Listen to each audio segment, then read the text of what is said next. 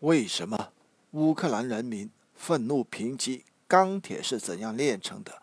是在胡说八道。保尔最终妥协，按照指示将书重写。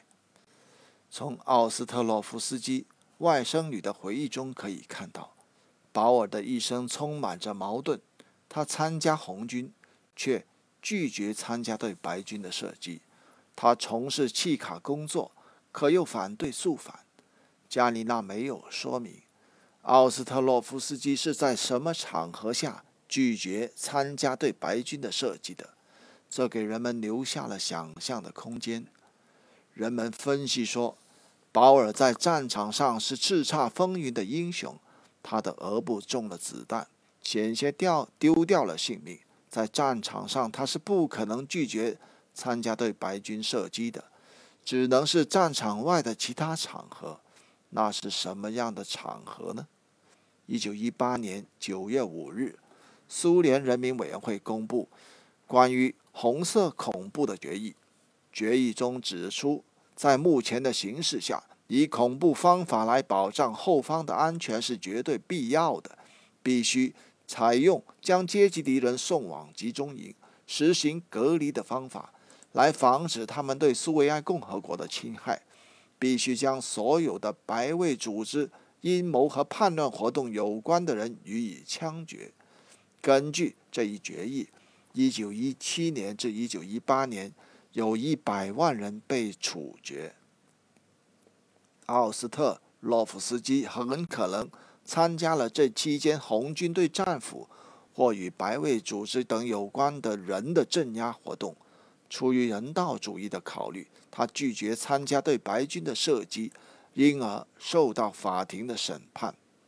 同样，奥斯特洛夫斯基在参加契卡工作期间，也可能目睹了肃反中的许多荒唐残暴的事情，激发了他的天良，因而反对肃反。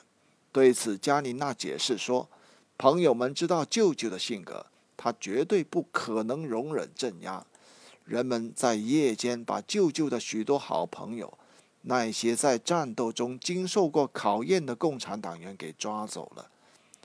索尔达托夫本人在战争前的几年里是莫斯科伏尔加运河建设工程段主任。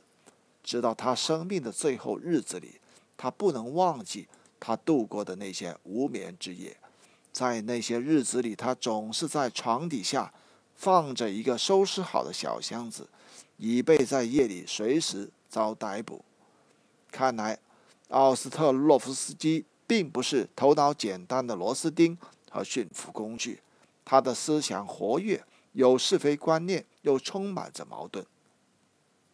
在新版《钢铁》书中看到，在党的两派斗争中，保尔参加过反对派的活动，后来又回到了斯大林的队伍。《钢铁》一书的出版同样经历了矛盾与曲折。奥斯特洛夫斯基的初稿完全写自己的生平，几次投稿被退回来，最后投到了青年禁卫军出版社。编辑部发现其多其中许多素材有用，于是派人与他合作。人们把《钢铁是怎样炼成》这部传记传记做了修订。把作者奥斯特洛夫斯基变成了偶像，一个人和革命者的典型。莫斯科共青团员报记者沙莫杰诺娃如是说：“修订《钢铁》原稿的是青年禁卫军出版社的两位文学编辑卡拉瓦耶娃和科洛索夫。从奥斯特洛夫斯基写给。”卡拉瓦耶娃的一些书信中可以看到，这位编辑对《钢铁》一书中做出了许多指示和修改。奥斯特洛夫斯基答应按照他的铅笔批注，将书本重写。他在一封信中坦诚地写道：“现在我前面有两种障碍，第一是疲倦，第二还有许多事情。”总起来可以叫做经济危机，因此我这次才不得不让步，并且同意按照青年禁卫军出版社的要求，修改以后再出书。加琳娜举了一个例子，在《青年禁卫军》杂志上发表《钢铁》的最初版本时，真实的反映了奥斯特洛夫斯基与妻子达亚中途分离的关系。但是，考虑到党的书报检查，迫使他删掉了这一切。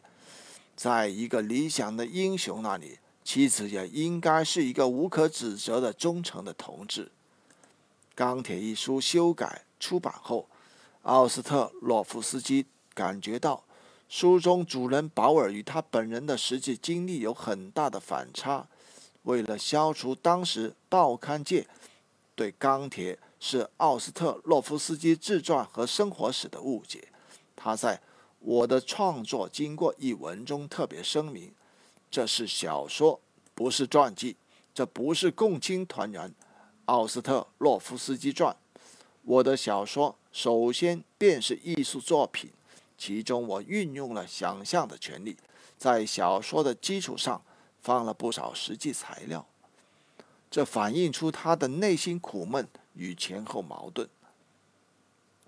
奥斯特洛夫斯基一生的道路是不平坦的，在经历无数艰难曲折和生死磨难后，他对自己的一生，对自己参加的那场革命，有着深刻的反思。我们所建立的与我们为之奋斗的完全两样，多么深邃而又大胆的思想！这一声感叹。包含着多少难言隐痛和悲怆泪水啊！这也是具有同样经历的一代人的心声。朋友们相信，奥斯特洛夫斯基是适时的离开了这个世界。如果科里亚不是在一九三六年去世，稍后一些人就会有人帮助他离开人世。奥斯特洛夫斯基逃脱了一场即将来临的劫难。然而，作为一个作家，由于多种原因，他始终无法像高尔基那样给世人留下那些不合时宜的思想，只能将他们埋藏在心底，偶尔在亲友前倾吐一下心中的机遇和不平。这应该是他晚年生活中最大的痛苦和遗憾吧。